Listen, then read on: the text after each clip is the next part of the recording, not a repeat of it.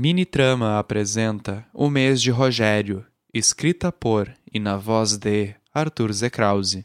26 de outubro. Eu não fui para a casa de Pedro ontem. Eu não fui para a casa de Tatiana ou de Elisa ontem também. Eu estava estressado, sem um chão para chamar de meu enquanto me martirizava com pensamentos ruins sobre o que havia dito e feito com Miguel. Talvez eu não devesse ter feito Talvez eu devesse pedir desculpas, mas ao mesmo tempo eu tornava a sentir uma paz que me deixava, ao mesmo tempo, com medo do futuro, mas feliz com as novidades que iriam aparecer. Eu não posso dizer quem era, simplesmente por não saber, mas nessa última noite eu sonhei com uma criança, não mais do que doze anos, olhando para mim com ternura e dizendo ter orgulho das minhas ações de como eu havia lidado com tudo aquilo. O que foi completamente estranho, já que eu havia dormido em um quarto qualquer num hotel, abre aspas, para estudante, fecha aspas. Muito barulho e gritaria, mas ainda assim um lugar que foi essencial para que eu tivesse tempo para pensar, sem opiniões, sem discussões, sem tarô, magia, vampiros e afins. Quando meu relógio despertou, Indicando meio-dia, eu já estava na fila da recepção entregando as chaves do quarto e ligando para o restaurante vegetariano que eu costumava pedir comida para que preparasse duas viandas para a viagem. Pedi por um táxi no hotel, passei no restaurante e logo em seguida indiquei o endereço de Pedro para o motorista. Chegando lá vinte minutos depois de toda a minha movimentação, eu parei na porta de entrada repensando, outra vez, se aquela decisão que eu havia tomado era a certa e me esquecendo que neste prédio havia um porteiro, levando um baita susto quando ele falou comigo pelo interfone. Eu disse quem era e Pedro já havia informado a ele que eu poderia aparecer, abrindo então a porta para mim. Logo que girei a maçaneta e abri a porta principal, Peguei as sacolas do chão e me deparei com a televisão da sala ligada e dois pés calçando meias despontados para fora do sofá.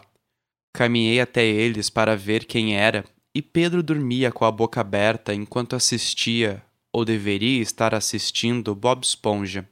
Eu dei uma risada sozinho e, com o máximo de silêncio possível, arrumei a mesa da sala com o almoço que havia comprado e dourei algumas fatias do pão de Lucas para que usássemos como croutons.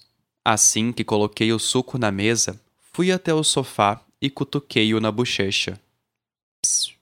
Fiz como se estivesse chamando um gato. Psst. Ele se mexeu, abrindo os olhos com dificuldade até encontrar os meus. Bom dia, ô da cara amassada. Ele soltou um gemido em reclamação. O cara amassada tá com sono, o Azoriel não deu sossego essa noite.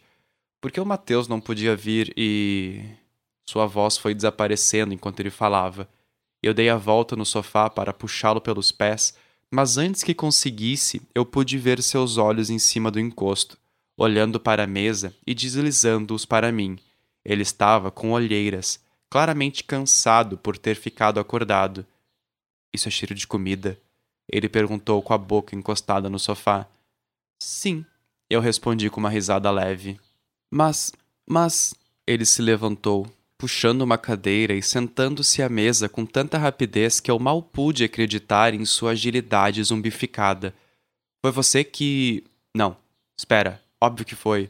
Só você, além de Lucas, tem a chave daqui. Nossa, muito obrigado. Nós almoçamos como príncipes que éramos, e com uma espreguiçada que estalou os ombros de Pedro, ele me levou para conhecer o resto da casa. A sala e a cozinha eram integradas, separadas apenas pela mesa que poderia receber todos meus amigos. O corredor do lado das janelas dava para três quartos e um escritório, sendo um deles meu, o que era antes de Mateus, o outro de Pedro e o outro de Lucas e Daliel.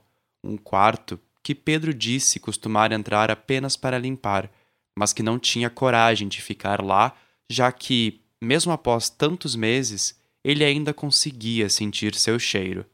Todos os quartos tinham o mesmo tamanho e um banheiro para chamar de seu. Um quarto tão grande quanto a sala de Miguel, capaz de abrigar uma família caso fosse necessário. Eu sorri, imaginando a noite que Lazoriel viesse me fazer uma visita. Lazoriel já dormiu aqui. Pedro disse como se lesse meus pensamentos. Foi no dia que nós viramos os carniçais dele. Ele dormiu com o Lucas e. Bem, não conta para ele. Mas eu e o Matheus entramos no quarto para ver como eram vampiros dormindo e meio que jogamos eles de um lado para o outro para ver se acordavam. Mas nada aconteceu. Eles são dois cadáveres, na verdade. Só que andam, matam pessoas, têm magia e morrem no sol. Eu completei. Olha, agora virou poesia. Nós demos uma grande risada e voltamos para a sala. Você vai se mudar para cá? Pedro perguntou enquanto recolhia os pratos. Então, eu queria aceitar o convite.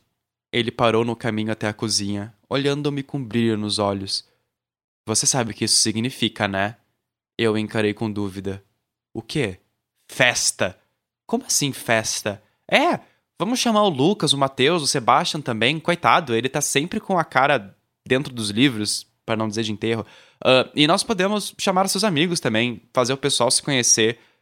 Você acha que daria certo? Uh, dois são vampiros, três são carniçais e o resto é humano.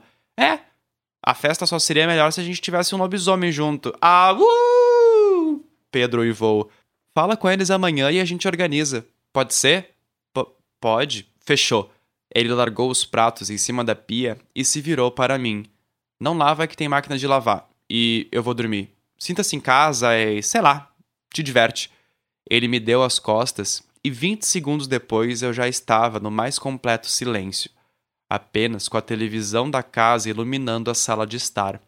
Eu sorri como um abobado, pensando que nunca haviam feito uma festa de boas-vindas para mim. Eu caminhei até meu novo quarto, desfiz as malas, abrindo espaço sobre o armário que ainda continha umas roupas de Mateus, abri as janelas e me joguei sobre a cama, pensando que este era um novo momento em minha vida. Então, que a prosperidade começasse.